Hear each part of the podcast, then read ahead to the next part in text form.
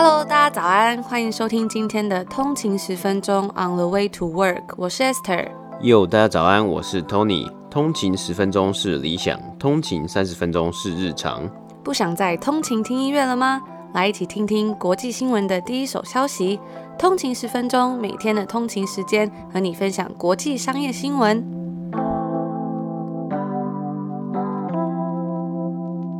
家早安，今天是星期一，又是一个新的礼拜。大家早安，周末过得还愉快吗？听说那个大道陈烟火好像延期了嘛？嗯，因为下雨，的关系。对，我记得我之前一直想要去看这个大稻城烟火，可一直没有机会去看。对啊，听看起来应该是还不错，还蛮漂亮的。夏天这样夏日，然后享受一个活动，我觉得很好哎、欸。嗯、就是最近感觉台湾晚上有很多各种活动，嗯，就是台湾也都还夏夜晚风，嗯，都还能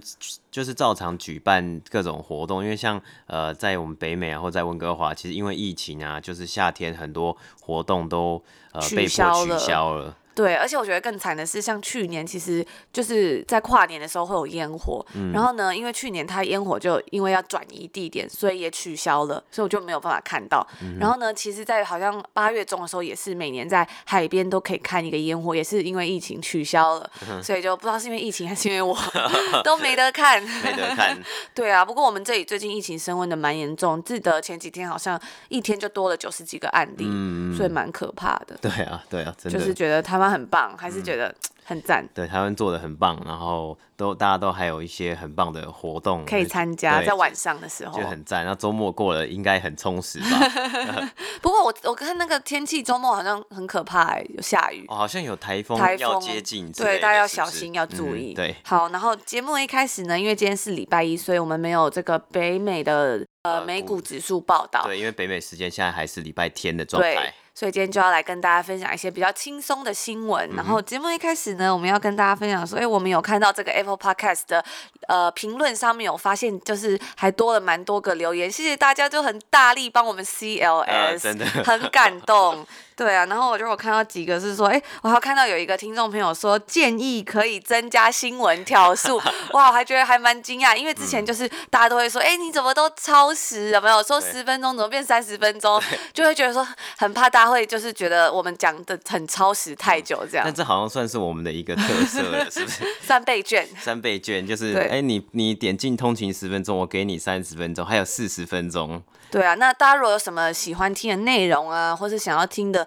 领域的话，也欢迎可以留言跟我们说，我们也会为大家做后续的报道。嗯，而且我觉得还有一个很特别的，呃，一个很酷的现象，就是哎，我们报道什么样的产业，那蛮多听众就是真的是在那个产业，他就会来跟我们互动啊，然后来就是给我们一些不同的 insight，一些观点，我们觉得都是一个很棒，就是很很谢谢你们的分享。对啊，我觉得很酷哎，因为其实我真的没有想到，那时候我们讲了这个。沃旭能源才发现，原来真的很多人是在做电力啊、风力发电，嗯、甚至这几天有收到一个呃听众的讯息，我觉得真的很感动。那这个听众呢，我们就来分享一下，他就说，他就是因为其实上班之后每一天就是可能会比较日复一日嘛，嗯，那他就有说，因为他想要学习找回原先充满活力的自己呀、啊，那他就是每天早上就开始晨跑，我非常佩服，因为他说他五点起床。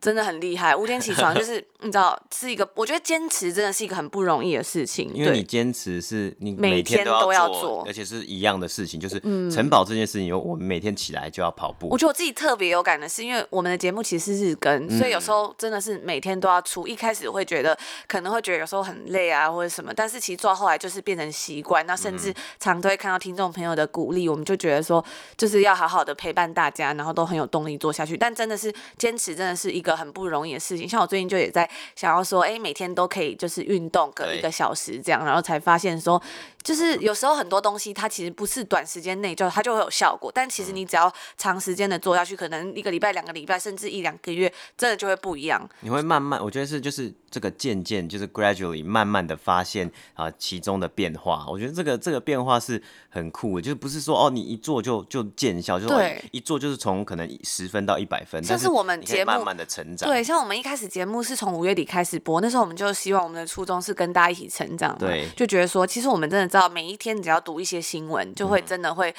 几个月下来就会变得很不一样。嗯、那现在其实也是快要三个月了，对，真的觉得哎、欸，每天真的都看了很多新闻。那比如说在跟朋友聊天啊，或是工作上的时候，其实大家讲到不同领域的人聊天的时候，真的会有很多，就是很多火花，你都会知道，哎、嗯欸，大家大家现在世界在发生什么事，我觉得很有趣。看到不同的观点，我觉得真的是很棒。那我就回到这位呃听众朋友的分享，他就说，因为他每天早上五点就要起床晨跑，那陪伴他晨跑的呢，就是通勤十分钟这个节目，这个习惯要维持持之以恒不容易。但是呢，他没想到这个节目成为了他晨跑的动力。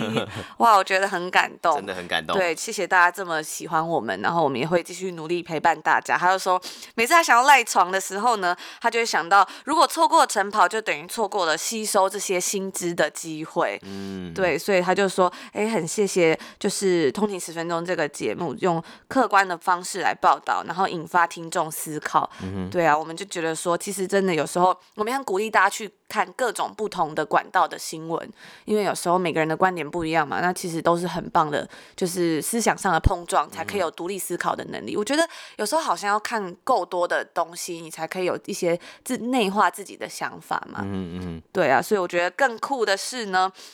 这位听众朋友他说他自己是在做这个类似离岸风电的这个产业，嗯、对，那他就觉得说，因为其实台湾有很多人对这种再生能源不了解啊，或是对国家政策会有误解，那透过我们的节目可以认识到这个世界能源的转型趋势，哇，所以我觉得我们其实那时候真的也没想到说，竟然会有这么多朋友、听众朋友是在做这一块，然后甚至是会有一些影响，所以我们也很感谢大家有就是。听我们的节目，然后给我们这个机会，可以跟大家分享。嗯、对，因为这个这个像是这个离岸风电啊，或是说绿能啊，还有我们最近一直在讲的 ESG，都是一些很新的这个新兴的一些潮流。那我们也很呃感激，就是说我们有这个，让我们有这个机会来。介绍这些东西给大家，那也很希望就是，诶，如果你有更多想要分享的，也欢迎就是来到我们的这个在 Apple Podcast 底下，或是到我们的 IG 啊、on 的一个底线 Way to Work 来跟我们私讯或是贴文底下留言都 OK。对，然后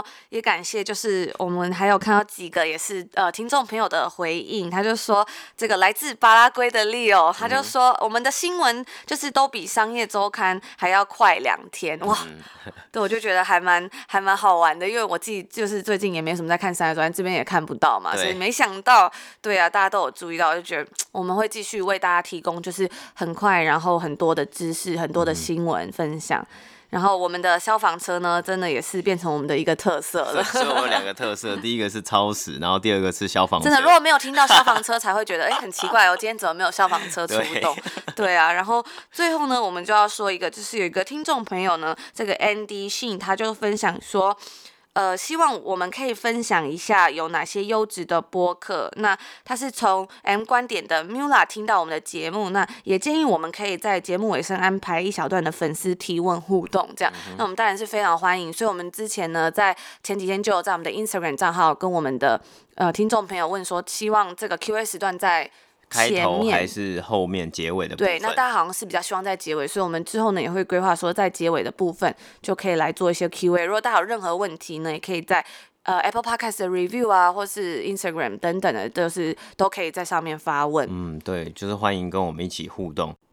所以在我们今天节目的尾声呢，我们也会跟大家分享几个我们觉得非常优质的 YouTube 频道。嗯，对，因为目前呢，Podcast 频道我们之后也会有规划再跟大家做分享，但是我们最近有找到几个觉得很值得跟大家分享的 YouTube 频道。嗯，Tony 可以稍微跟大家介绍一下。那我们就先卖个关子，等到节目的后面尾声再跟大家分享这个频道。我觉得说，呃，有时候就是我们也很期待说，哎，有没有听众可以也一起跟我们分享？哎，你在听什么？像我们之前有提问啊，你哎，你都听什么样的 podcast 的节目？那或是说，哎，你有什么样其他吸收内容的管道？我觉得也很棒，不只是 YouTube 啊，或是甚至是网站，或是部落格，或是书籍，我觉得都很都很 OK。就是我们都用不同的方式，然后一起来学习，一起来成长，就是一起一起成长的感觉。嗯嗯、所以我就觉得说，那就是还是在最后，还是谢谢大家。那我们。们就来介绍一下今天要讲的三则新闻。第一则是第一则新闻，我觉得非常有趣，不知道大家对这种 resale 二手的这种产业有没有兴趣？因为呢，最近啊有一个根据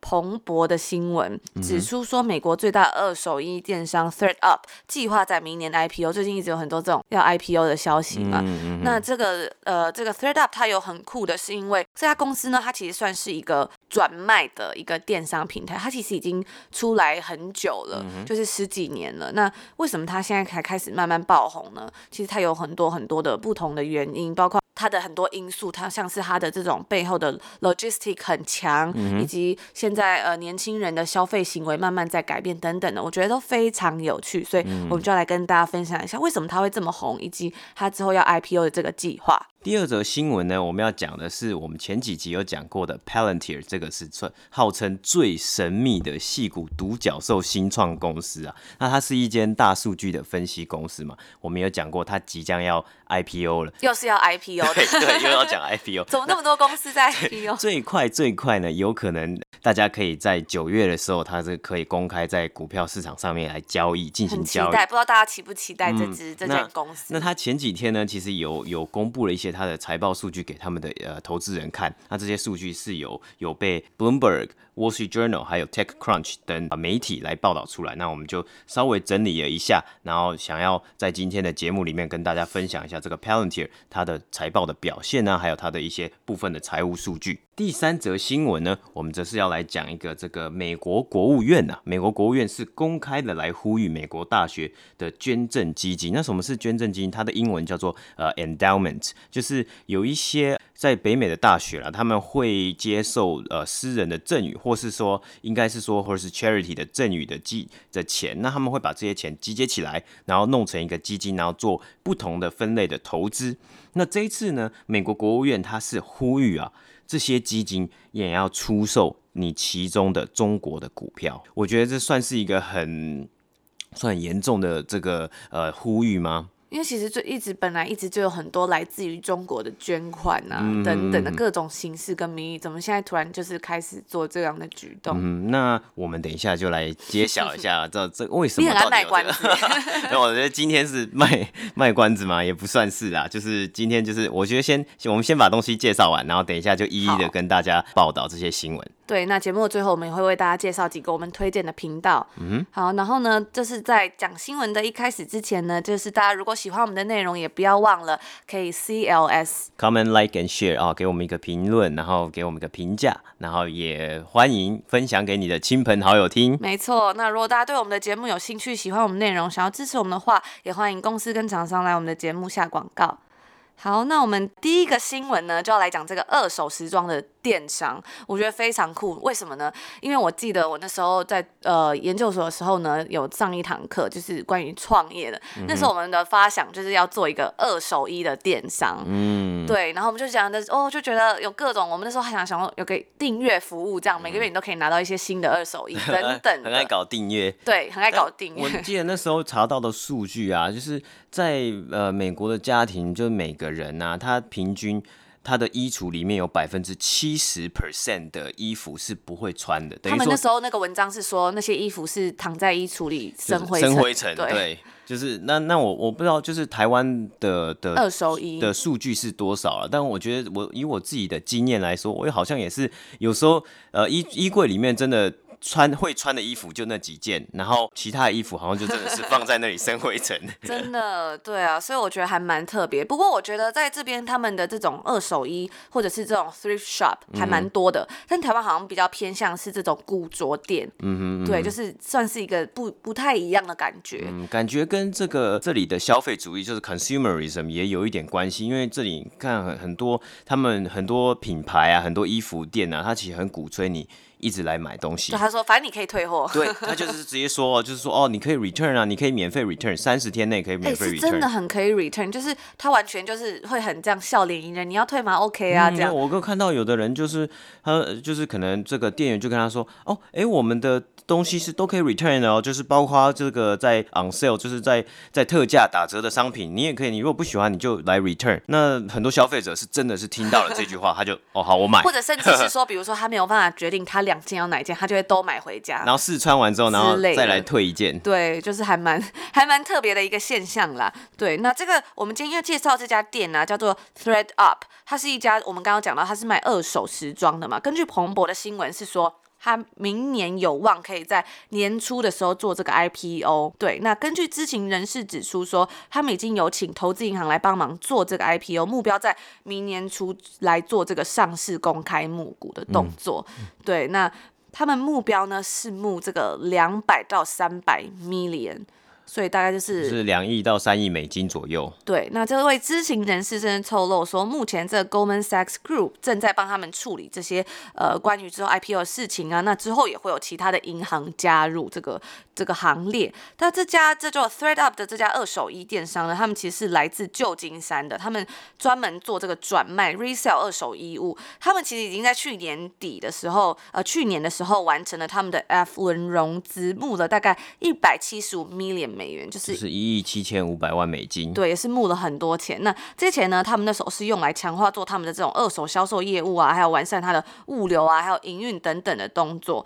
包括这一轮募资的时候呢，他们那时候的估值啊，其实是已经到达了六点七亿美金左右。嗯，其实也也算是一个很不错的成绩，因为我们等一下要讲的 Palantir，它目前的估值是大概是在哎。不对，它目前的估值是在两百亿，两百亿美金。不过我觉得六点七亿其实也是很不一样的产业嘛，因为毕竟现在这个是比较像是呃。比较像是对客人的，嗯、对 consumer 的，所以它可以有六点七，而且它是做二手衣的嘛，其实我觉得已经算还不错。就是可以慢慢的目标可以上看到规模不太一样啦，对，嗯、对，跟这个 Palantir，其实大家应该最近也有，如果有在听我们的节目的话，也会知道最近真的很多店倒了，嗯，就是实体店，然后也常听到说，比如说很多大品牌，他们其实零售业它都转做电商，包括其实我们前几天在呃我们的 Instagram 上面有跟大家分享这个美妆品牌，它其实也是。是有做裁员的动作，那他们也是把他们的这种很多成本转移到做 digital 了。对，这感觉是像一个目前的新的趋势吧。嗯、甚至是我们之前跟大家分享到一些精品品牌啊，他们也是有做这样的举动。那其实这些像这种快时尚品牌呢，他们也有面临到一些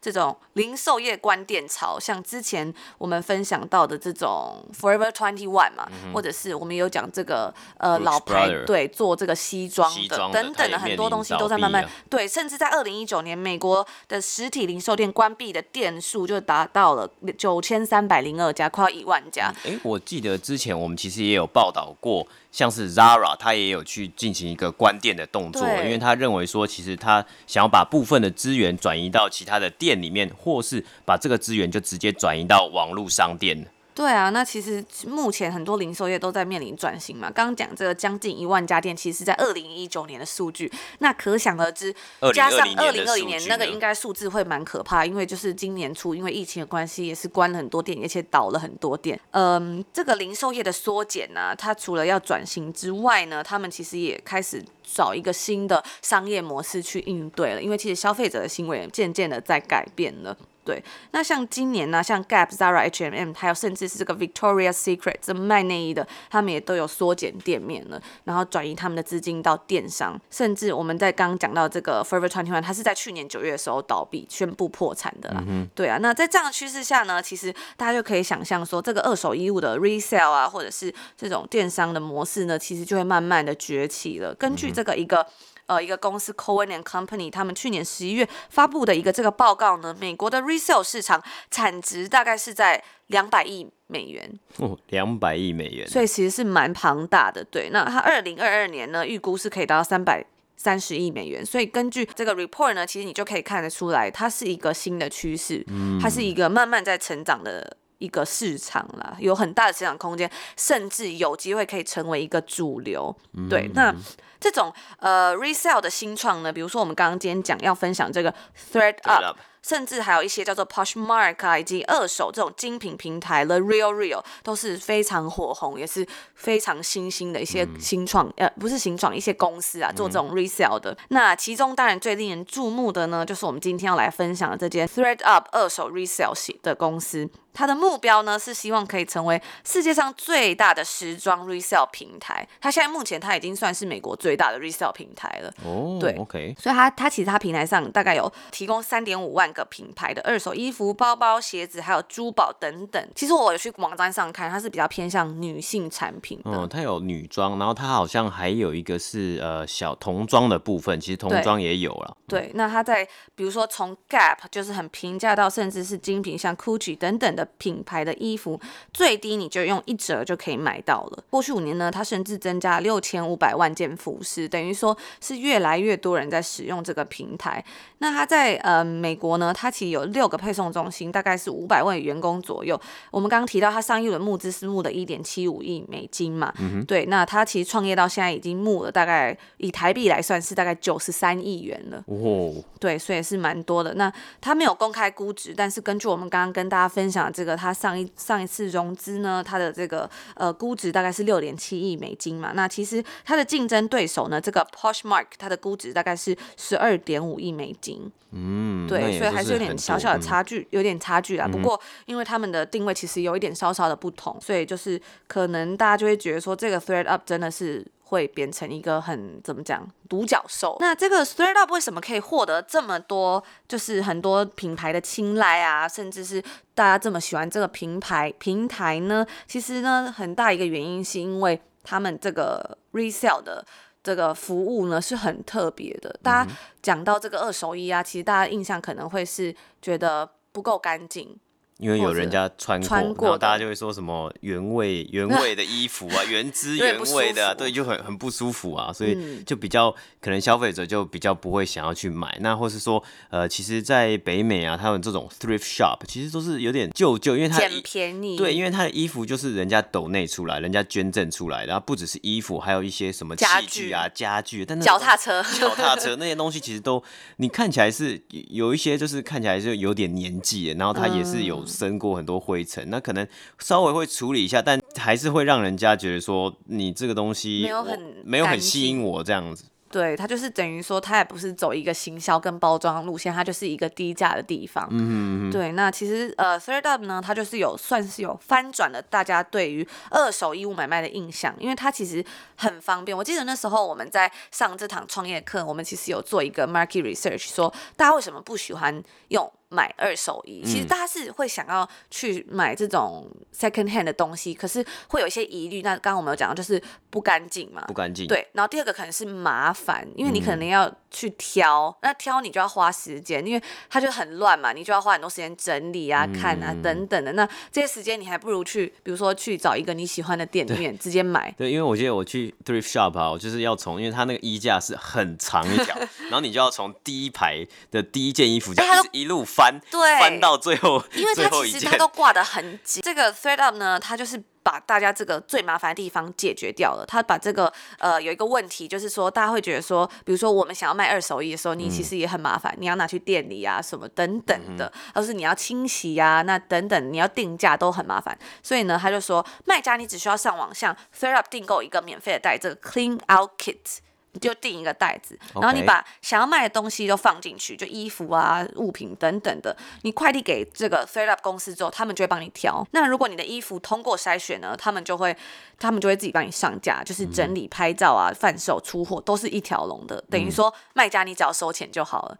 对，所以真的是很方便。那甚至不合格的衣物呢，他们会代为帮你捐赠给公益团体，所以就有点做好事的感觉。但也是双赢的概念，就是你整理出来的那些衣服，就是你百分之百你不会想要再。穿的你也不太会用到的，那与其全部都捐赠，那你还搞不好有一些衣服还有一点点价值，你还可以拿出回一些现金也不错。对啊，我觉得就是他就解决了这个很麻烦的这个东西，嗯、他会帮你，而且他甚至帮你有专业摄影师帮你拍照。我在官网上其实有看到一小段影片啊，就是他是怎么样整理他们自动化，就是自动化整理衣服真的很厉害。还有一个很大的像是架子，就是那个 rack，然后呢、嗯、很多排，然后就是衣服就会自动在那里转来转去，就非常厉害。那他最厉害真的是他们有一个他们自己的营运流程，就是从收到衣服到整理完然后寄送，整个流程呢他们其实都尽可能的自动。动化。他们甚至有一个 data science 的 team，然后以数据来提升它的效率，就等于说，它每天呢将近可以处理多达十万种物品。因为其实大家如果都把自己的二手衣服放到这个这个袋子里面寄过去，其实那个数量会很庞大嘛。嗯、那你真的会很麻烦，说要去挑衣服啊什么，所以他们尽量就是把这个部分自动化，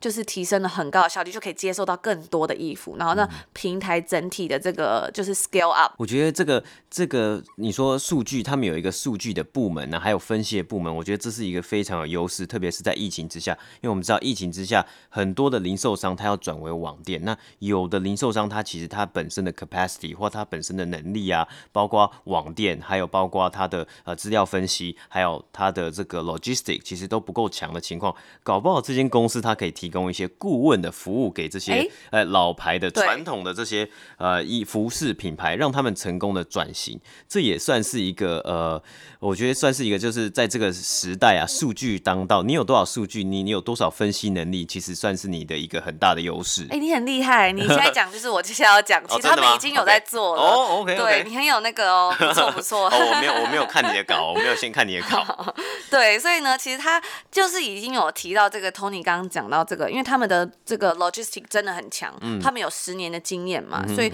他们就是可以把这些东西，这就是他公司的价值所在。嗯、那他们也很愿意把这些东西拿出来跟大家分享。所以呢，他们有提供我们刚刚讲的都是比较是偏向消费者的服务。那现在他有一个是提供这种大品牌回收衣服的服务，哦、也就是呢，他们在官网上有一个服务叫做 Resell as a Service，就是这个 R。A R A A S 吧，欸、好像叫这样子。Resell as a service，、okay. 没错，他们就是提供这些品牌很多不同的服务，帮他们简化这种二手转售流程。因为其实这些大品牌大家也知道，他们每年这种快时尚出的衣服实在太多了，嗯、那卖不完的、卖不出去的衣服要怎么处理，其实也是一个问题。嗯、其实呢，这个 ThredUp 他就帮他们解决了这些问题，包括你要怎么做它的物流啊、行销，他甚至都有一自己的顾问，他就说我可以帮你，对我都可以帮你啊，帮你解决，甚至是说你要怎么合作啊等等，他们都有一套他们自己的模式，所以真的很方便。B to B 这种呃顾问啊，我觉得始祖了，那算始祖应该是 Toyota，就是他的 Toyota，就把他的这种服务拿出来给。对他，他的把他的这种生产线的这些精神啊，他其实是有把这些东西转移到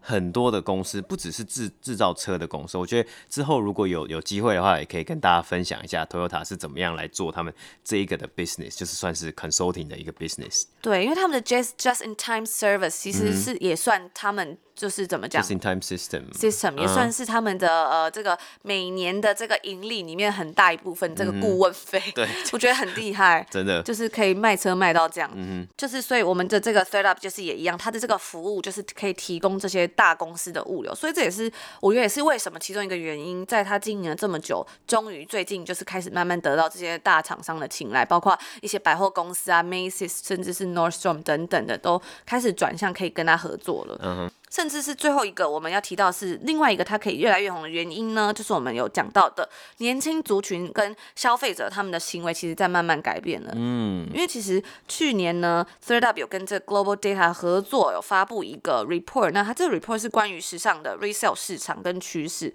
它就指出说，二零一七年有四千四百万的女性购买二手商品，在二零一八年呢，已经成长至五千六百万。所以等于它每年都有一定比例的成长。那这个千禧世代就是大概是二十六到三十八岁吧，嗯、对。还有 Z 世代是推动整个二手转售市场的主要动力。所以大家就知道说，这是比较像是之后的趋势吧。趋势。对，因为我觉得就是消费者行为在改变了。很特别是现在很多报告啊，它不仅是讲 Millennial，就是千禧世代，甚至它会提及到 Gen Z。真的，我就觉得，我觉得被追老了。真的，那 Gen Z 其实很大一个特点就是。TikTok 嘛，就是它这是他们会很使用的平台。那还有就是像是或 Instagram 啊等等的，那他们其实也是像是我们讲的这种二手的 resell 啊，不仅是女生啊，男生的呃客群，男生的这个呃呃应该说男性的消费者，他们其实也很注重说哦，可能我的外表，我的我的 Instagram 啊，我的个人粉砖，我要很光鲜亮丽。那我的这些衣服哪里找？我来买 resale，那我拍一个照片，我就可以再卖出去。这也是一个一个想法，一个 idea 了。嗯，真的。那其实他们这个 report 里面就讲到说，这些年轻年轻时代他是很崇尚这个道德时尚。等于说他们是很愿意支持这种 sustainable 啊，可以帮助地球发展的概念嘛。嗯、像上次之前甚至有这个活动嘛，How dare you 这个。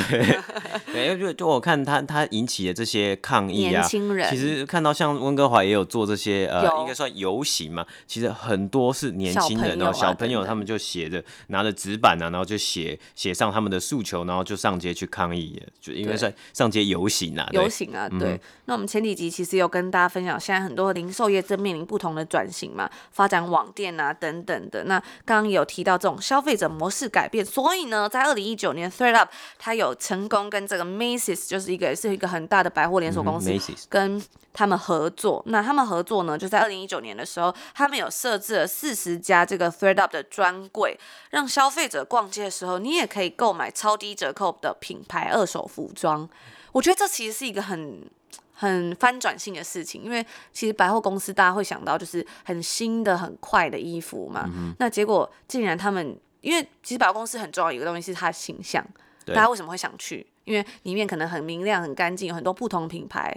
而且大部分可能是名牌。或者是新的东西，可他们竟然愿意跟二手衣这种品牌合作，等于说这真的是面临一个非常大的思想上的转型。那这应该就是也是一个 trend，就是一个趋潮流，一个趋势啊。对，我觉得他们也很厉害，是他们愿意尝试这样的事情。嗯，对啊，所以就是他们是希望说，呃，梅西百货当然也是希望说，这个专柜啊，可以给他们带来一些新的客群。比较年轻的客群，对，把就像是因为其实百货公司到后来可能大家会发现，就是比较多可能是呃年纪比较大的人在逛啊或者什么，那他们当然也会思考说他们下一步要怎么做，嗯对，算是一个很好的尝试，甚至是 Gap 在今年二月二十一的时候呢，也有宣布跟这个 ThreadUp 合作，那它就是也算是象征这种二手 resale 市场的一个新里程碑啦，它就是鼓励说呃消费者你可以回收你的旧衣服，然后换这种积分，那这个东西呢。你就可以在 Gap 旗下一些品牌，例如呢 Banana Republic 等等的品牌店面，使用它这个积分来做消费。Oh, 对。Okay. 甚至在今年一月的时候，Nordstrom 也有推出这种可以持续发展的计划，叫做 See You Tomorrow 转售点。那它里面就是有回收啊，还有转卖二手衣物。其实我觉得就是跟前面讲一样，这真的很难得一见，因为其实在美国，他们的每年的 consumer spending 几乎要占整体 production 的七成，嗯、大家就可以想象说，真的多会买，就是占到七成呢，嗯、真的很可怕。那这样新形态的模式，我就觉得真的还蛮有趣的，就是。大家从一直买、一直买、一直买到现在，会想要买一些二手的东西，嗯、会想要来环保这样。那在今年五月的时候呢，ThredUp 甚至也有跟这个沃尔玛合作，专门在沃尔玛网店贩售女性跟儿童的衣物。ThredUp 其实也老实说，它也算是一个在疫情中非常逆势成长的一间公司了。嗯、对，开发了很多新的业务啊，等等的。最后，我们要来谈谈它的竞争对手两家公司的现况。前面提过一家叫做 Poshmark，它目前打算呢，还是专注在它的销售部分，跟继续加强它的整体营运，所以它的上市的动作可能就会推迟了。另外一个竞争对手就是比较像偏向做精品转卖的这个 The RealReal，它在去年的时候其实它就已经 IPO 了，哦，但是呢，它的股价在今年其实是下跌了五点九 percent 左右。对，所以之后呢，有关这种零售啊、二手 resale 市场会怎么发展？其实老实说，我自己是蛮期待的，就是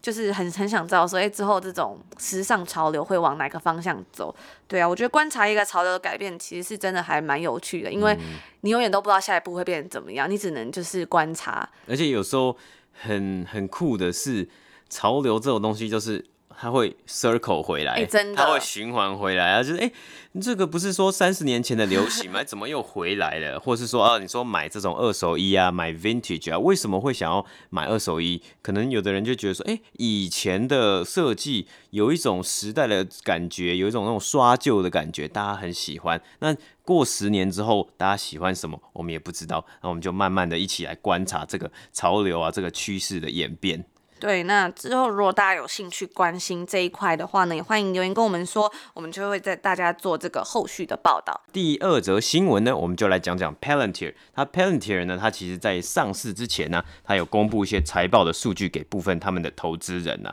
投资人其实就是有有跟啊，《华尔街日报》啊，《Bloomberg》啊，有透露出来，Palantir 其实在二零一九年一整个年度啊，它其实是烧掉了一亿六千五百万的现金啊，就是它多美金，美金哦，美金就是它的现金，那它比前年二零一八年呢、啊，就是它花的这个钱其实还要多三倍，算是投资人也蛮在意的地方，就是你的现金，你的现金怎么使用，或是你现金有没有多花出去。啊，因为二零二 Palantir 二零一九年的营收啊，整年的营收是七亿六千五百万美金，不过他没有赚钱哦，他虽然营收有到这个这个程度，他还是亏损的。五亿八千万美金啊，营收其实是比前年二零一八年将近六亿美金还增加了将近二十五个百分比。不过前年的亏损其实也也将近来到了五亿七千七百万美金啊，所以亏损其实都是一样的，但是营收是有成长的。呃，再讲一下，Palantir 呢是一间大数据分析公司，它最著名的案件啊是帮助美国政府去狙击宾拉登。虽然这件事情没有被证实，不过大家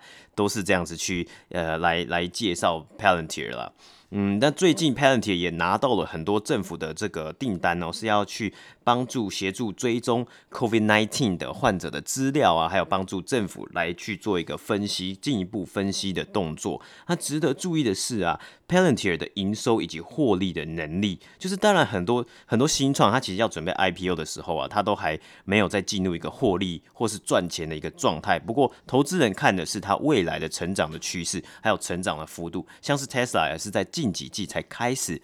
有一个获利的能力存在啊，或是像我们之前讲到的 Shopify，其实它一开始上市的时候，其实也还没有获利。不过大家都是看到它未来非常成长、非常庞大的，或是算是指数成长的这种获利能力，然后大家来进行投资。不过呢，Palantir 其实早在二零一四年就喊出营收即将达到十亿美金的一个状态哦，但是过了五年，它的营收仍然停停在七亿六千五百万。这个东西有呃 TechCrunch 的媒体，它就有算是质疑这样的获利能力到底是不是算强，到底算不算是有一个未来的发展性呢？因为毕竟他的单呢，他很多单都是跟政府来签的啦。那政府其实应该也能够给很多的钱吧？那到这个中间到底有没有隐藏一些呃不为人知的东西啊？或者他可能只 disclose 他想要呃揭露的东西，我们是无从得知的。毕竟它还没有上市嘛。那再来。第二个，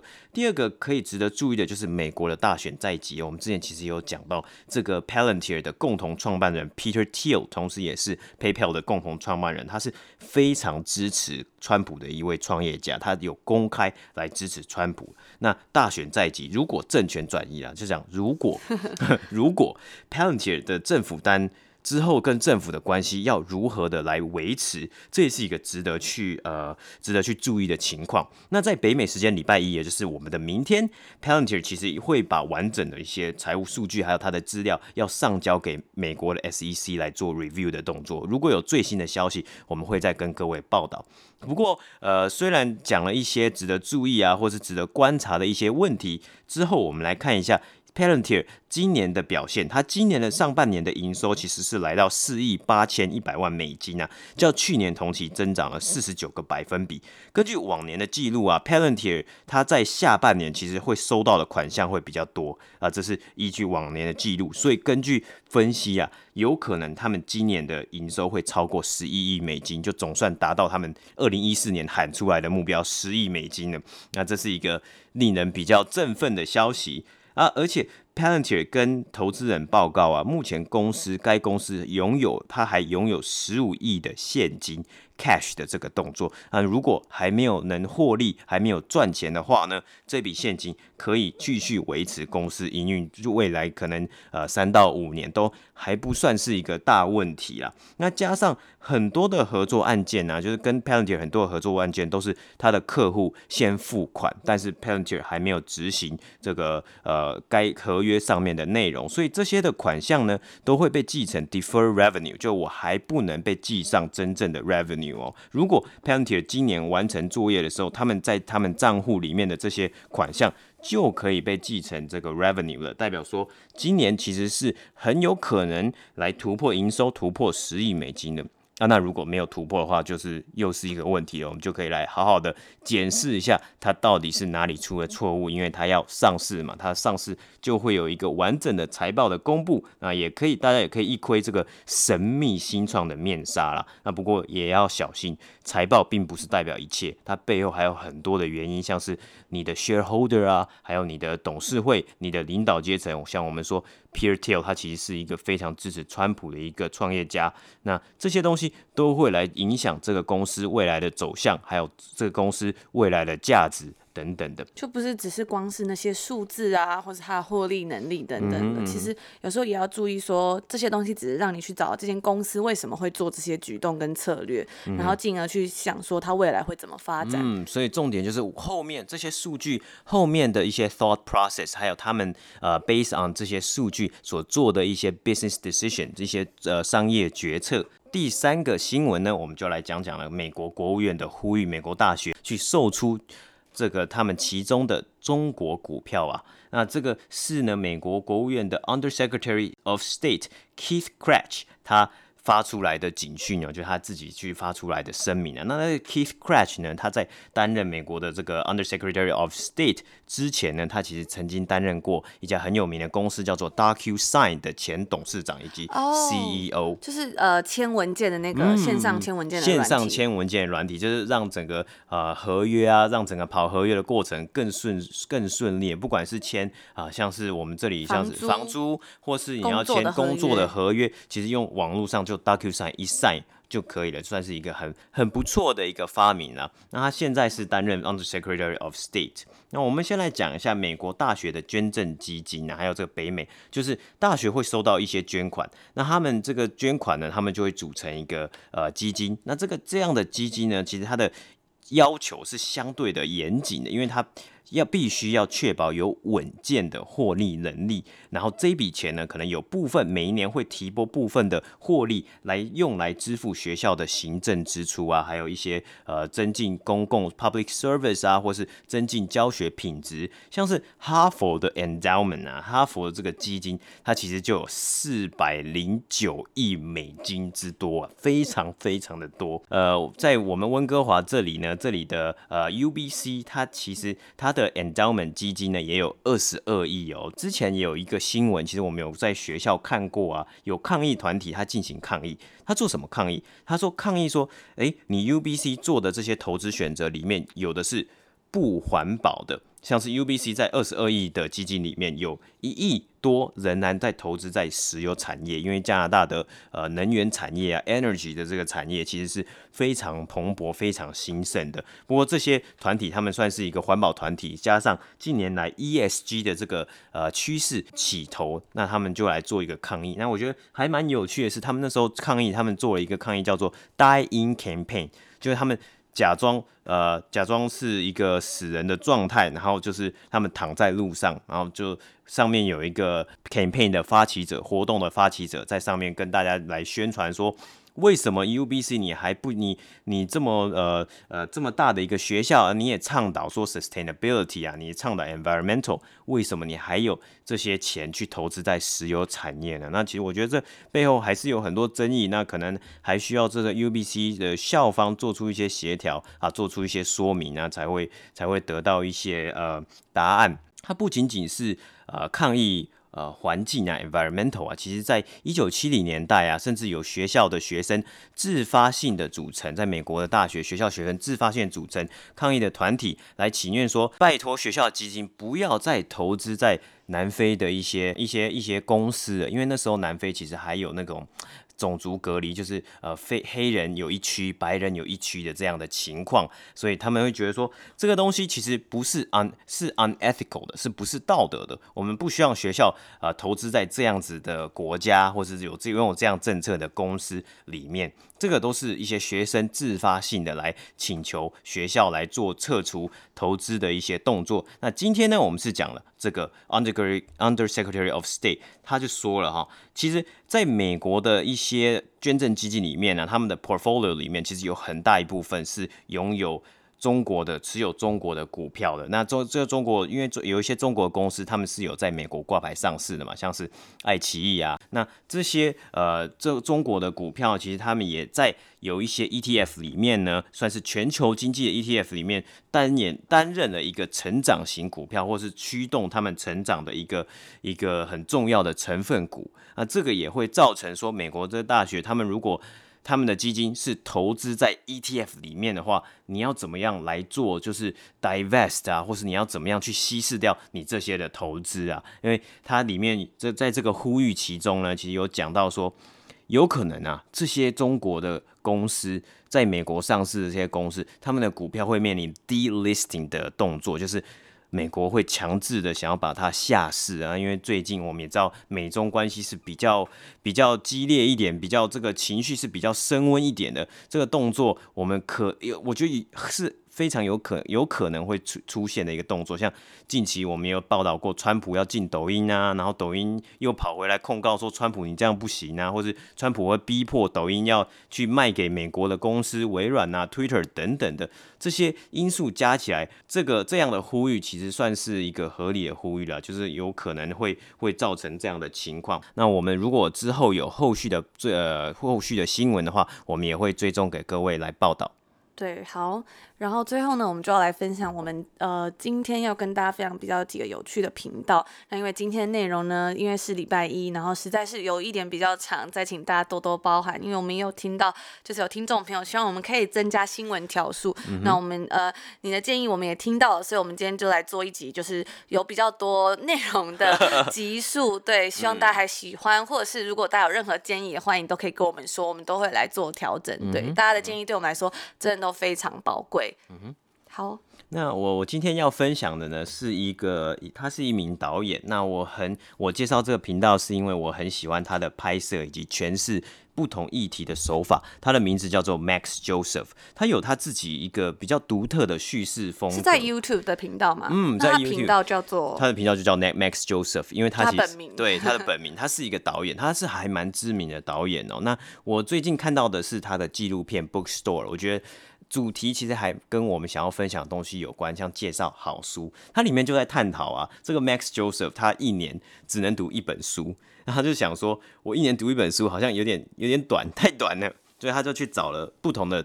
呃人去帮助他来。增加他读书的速度啊，还有去了解说我要怎么样才能一年读到二十本书、三十本书、四十本书啊？他这个，他这个，他是后来啊，他其实有有一个稍微小小剧透一下，就是他有一个呃，他找到一个人，那那个人跟他智商说，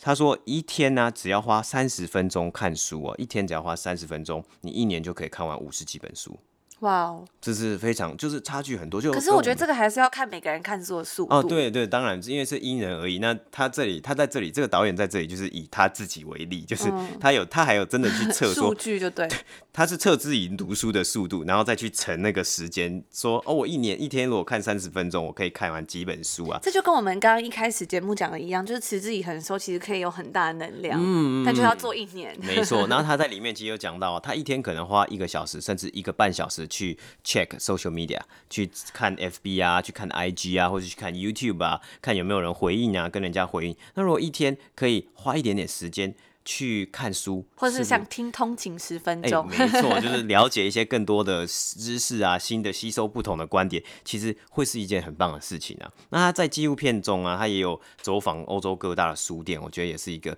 很棒的。就是现在疫情，大家不能不太能旅游，可以稍微看稍微看一下，哇，就哇。可是我觉得欧洲很多书店都自称是最美书店哦，这个就 就好多间都是，还、嗯、有什么最美麦当劳、最美星巴克，就很多的各种什么最古老啊，或者最。最赞的啊，或者最有深度的啊，对啊，嗯、其实我看了蛮怀念的。我记得那时候当时在欧洲，就是去交换的时候，然后也有去参，就是去那个葡萄牙有一间嘛，它就是最美最美书店，然后还说什么 J K 还要排队，J K 罗琳的什么霍格华兹的原型原型啊，灵灵感都是从这个书店的旋转楼梯找来的。对，你书店你去，你还要买票，你要买门票进去耶。对，它一张好像是不知道多少欧元，但那个那个票是可以折抵，说你可以买他的书啦。嗯，对，我觉得这也是一个办法，不然其实可能书店也经营不下去，嗯、就是大家也没有买书，因为那书店其实也历史悠久嘛。嗯，对对对，对像是之前还要去那个呃法国的莎士比亚书店，嗯、那那其实就感觉就比较没有那么多人，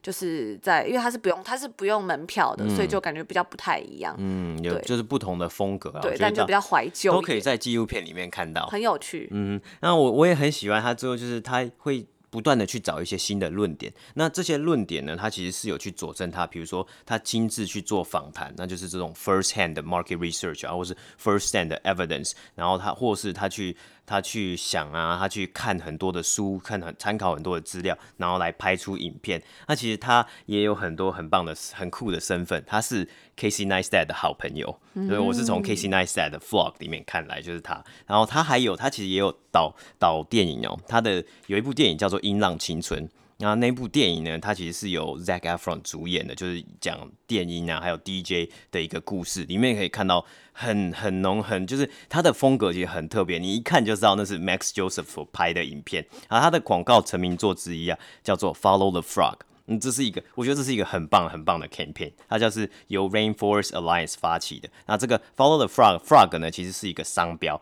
这个商标它会标注在一些产品上面，那这些产品其实就代表着认证过的厂商，他们并没有对。地球做出危害啊！一开始可能大部分都是一些像是咖啡的产品嘛，因为它是 rainforest 啊。这个商标上面就是有一个小青蛙，就代表着这个生。其实这个小青蛙的代表是代表生态系要很健康，才能孕育出青蛙这种动物。这种对这种这种动物，所以这个 campaign 也很值得去看，因为它用一个很诙谐的方式来表现出要怎么样对生态啊，或是这对地球做出一个支持的的的动作。嗯，我推荐的在这里最后就讲这推荐的原因，就是我就跟我们一开始讲到，要学习不同的思考方式啊，去看看不同的观点，会有不同的启发，就跟看书一样。那看影片，有时候看到人家怎么去思考，怎么去呃有什么样的观点，都可以去吸收。那不断的不断的吸收，内化成自己的呃思考模式的话呢，就可以去呃也可以去跟人家一起来讨论。我们明天也会继续跟大家分享不同的频道，因为之前也有听众朋友说想要听一些关于加拿大股市介绍。那其实也有一些很棒的频道是在讨论关于加拿大股市嘛，因为其实大部分比较大家会关注的可能还是台股或美股。对，那如果对加拿大市场有兴趣的话呢，也可以记得收听我们明天的内容，我们会再跟大家做分享。对，那节目的最后呢，就是还要回应一个听众朋友说，有时候我们的声音会就是忽呃有一下子厚一下子薄。那因为上一集呢，我们发现声音有一点爆，所以有试着稍微去压一下，嗯、结果没想到好像有似乎有点弄巧弄巧成拙。那我们会再注意一下，也谢谢听众朋友。就是跟我们提醒这样子，嗯、对，好，然后今天的集数呢，就是真的是我们有史以来最长的一集哦，真假的？对，希望大家还喜欢。那如果你觉得哪边呢，你还想要再呃听更多啊，或者有什么要调整，真的都欢迎可以跟我们留言，然后也不要忘了喜欢内容可以 CLS comment like and share。对，那我们就明天同一时间再见啦，明天见，拜拜。拜拜